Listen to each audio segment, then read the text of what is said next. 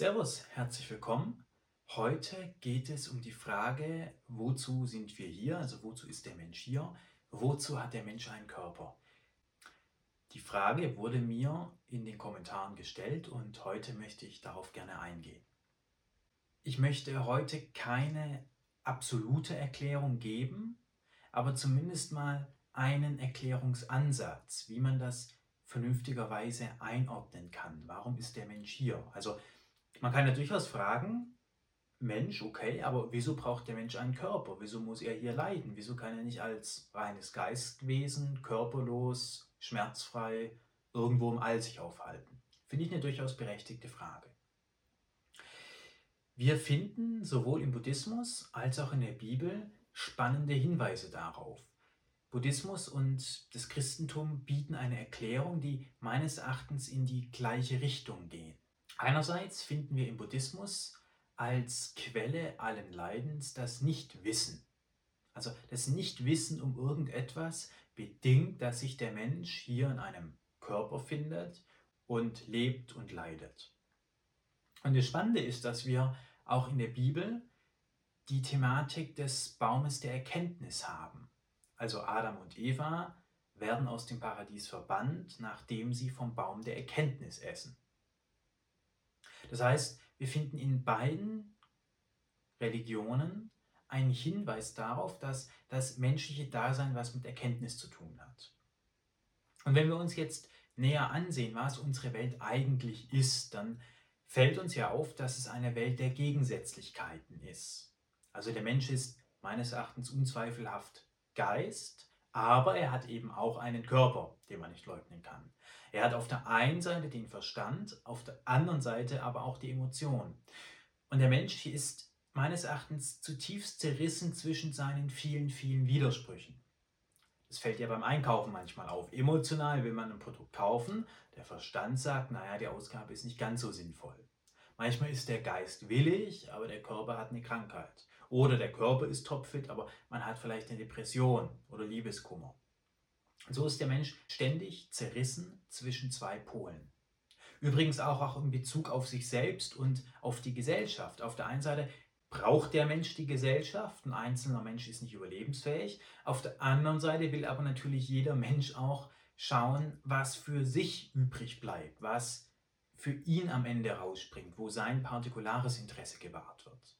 Also auch wieder ein Spannungsfeld. In Partnerschaften auch wieder ein Spannungsfeld. Auf der einen Seite will man Gemeinsamkeit, aber man will sich vielleicht auch nicht selbst gänzlich aufgeben. Also wo wir hinsehen in dieser Welt, haben wir ständig Spannungsfelder, bipolare Spannungsfelder, zwischen denen der Mensch zerrissen ist.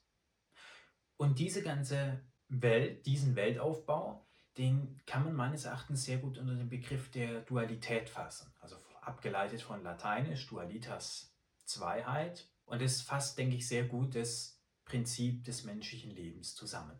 Und das Spannende ist, dass auch in der Schöpfungsgeschichte der Körper erst dann mit seinen ganzen Leiden und so weiter in Erscheinung tritt, nachdem Adam und Eva aus dem Paradies verbannt wurden. Also davor waren sie zwar schon seiende Wesen, aber die Körperlichkeit wurde nicht so betont. Adam musste nicht arbeiten, Eva nicht unter Schmerzen Kinder gebären. Erst nachdem sie vom Baum der Erkenntnis gegessen hatten, fanden sie sich eben in dieser Welt mit den körperlichen Leiden wieder. Das heißt, der, das Essen vom Baum der Erkenntnis hat sozusagen die Dualität ausgelöst in einem geistigen Sinne. Mir geht es jetzt nicht darum, die Evolutionstheorie zu kritisieren, überhaupt nicht. Das sind für mich zwei vollkommen getrennte Dinge. Die Evolutionsbiologie hat für sich recht, sie beschreibt den Werdegang des menschlichen Körpers. Und die Schöpfungsgeschichte nimmt eher Bezug auf den geistigen Teil des Menschen. Das sind für mich persönlich zwei Dinge, die widerspruchsfrei vereinbart werden können. Und wenn man das menschliche Dasein in einem Körper unter dem Aspekt der Dualität sieht und unter dem Aspekt des Erkenntnisgewinns, dann macht die Dualität durchaus sehr viel Sinn. Denn wenn man in der Dualität eines kann, dann ist es Erkennen. Wir erkennen die Dinge im Gegenteil. Wir erkennen, was eine Nacht ist, weil wir den Tag kennen. Wir erkennen, was Gesundheit ist, nachdem wir krank waren. Wir erkennen, was finanzieller Wohlstand bedeutet, nachdem wir vielleicht mal pleite waren oder Hartz IV bezogen haben oder was auch immer. Und deswegen sind hier diese Gegensätze so omnipräsent in dieser Welt. Es ist immer ein Erkennen durch das Gegenteil. Und jetzt kann man sich natürlich die Frage stellen, okay, der Mensch erkennt hier, was Tag ist, was Nacht ist, was Liebe ist, was Einsamkeit ist, was Hunger ist, was Sättigung ist und so weiter und so fort. Aber was soll der Mensch auf einer höheren Ebene eigentlich lernen? Und ich persönlich meine, dass der Mensch lernen soll, dass das göttliche Paradies in Anführungszeichen schon das Bestmögliche ist, dass es nichts Besseres gibt als die göttliche Schöpfung im geistigen Sinne. Natürlich kann man sich jetzt fragen, wenn Adam und Eva als Figuren im Grunde nur lernen sollen, was sie schon haben, sie sind ja schon im Paradies, wieso dann der ganze Umweg durch das ganze weltliche Leid hier, um dann letztlich nur wieder zu dem zurückzukehren, was sie immer schon hatten? Also man kann ja durchaus die Frage stellen, was soll der Blödsinn? Und in diesem Zusammenhang kann man natürlich auch berechtigterweise fragen, wieso lässt ein Gott sowas zu? Man könnte ja auch sagen, ein allmächtiger Gott hätte den Baum der Erkenntnis ja auch irgendwo anders pflanzen können, wo Adam und Eva ihn gar nicht hätten erreichen können. Aber die Tatsache, dass der Baum der Erkenntnis eben auch im Paradies stand, bedeutet, dass Gott zumindest billigend in Kauf genommen hat, dass Adam und Eva davon essen. Er hat es ihnen zwar verboten, er hat es aber auch nicht verhindert, dass sie davon essen können. Das heißt, Gott ist nicht für das Leid in der Welt direkt verantwortlich, aber man muss anerkennen, dass Gott das Leid in der Welt zumindest ermöglicht hat, gebilligt hat. Wenn man weitergehen will, vielleicht fahrlässig in Kauf genommen hat. Und da stellt sich natürlich die Frage, okay, mit welchem Sinn und Zweck macht ein Gott das? Mit welchem Sinn und Zweck ermöglicht Gott seinen Geschöpfen diese Erkenntnis, diese Welt? Denn viele Emotionen, die wir hier auf der Erde erleben, wie Angst, Hass, Gewalt, Krieg, Terror, Hungersnöte und so weiter und so fort, sind ja negative Emotionen. Das heißt, sie sind nicht selbstzweckfähig. Sie werden irgendwann zum Ende kommen. Denn Angst, Leid, Hass töten den Menschen entweder auf lange Sicht oder der Mensch schafft es, sein Leid zu überwinden. Aber so oder so endet das Leid.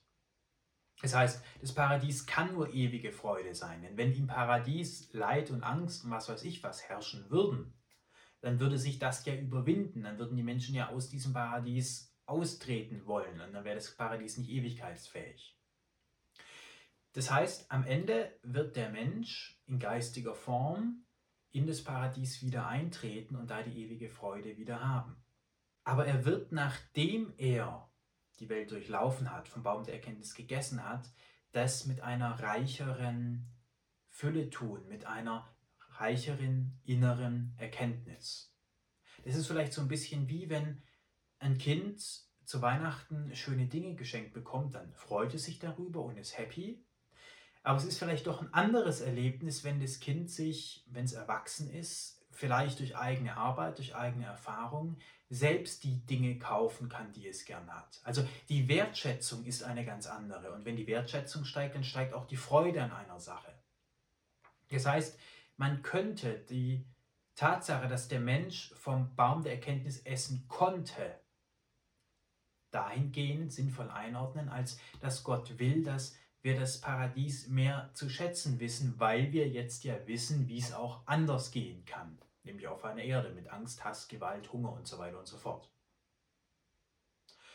Das heißt, man könnte die Tatsache, dass der Mensch auf der Erde ist, in einem Körper lebt, in gewisser Hinsicht als ein Geschenk Gottes sehen, weil der Mensch durch dieses körperliche Dasein zur Erkenntnis gelangt und dann das Paradies, in das er eines Tages wieder eintritt, mehr wertschätzen kann und sich mehr an ihm erfreuen kann und auch in Ewigkeit dort bleibt. Denn niemand ist zweimal vom Baum der Erkenntnis. Natürlich räume ich gerne ein, dass das sehr schwer zu glauben ist oder vielleicht auch in Anbetracht der Welt etwas zynisch wirkt. Das möchte ich nicht in Abrede stellen. Und auch ich bin keiner, der dem biblischen Gott hinterherrennt in einer Naivität und in einer Freude und in einer Dankbarkeit. Ich sehe die Welt und das Dasein in ihr durchaus sehr kritisch und ich sehe ja das Leid. Ich muss die Nachrichten anmachen. Also ich bin hier nicht naiv. So. Dennoch frage ich mich natürlich auf einer höheren Ebene, was für einen Sinn hat das? Oder warum sollte ein Gott Freude daran haben, seine Geschöpfe leiden zu lassen, ohne dass es nicht irgendwo in einen größeren Sinnrahmen eingeordnet werden kann? Warum sollte Gott etwas vollkommen Sinnloses tun?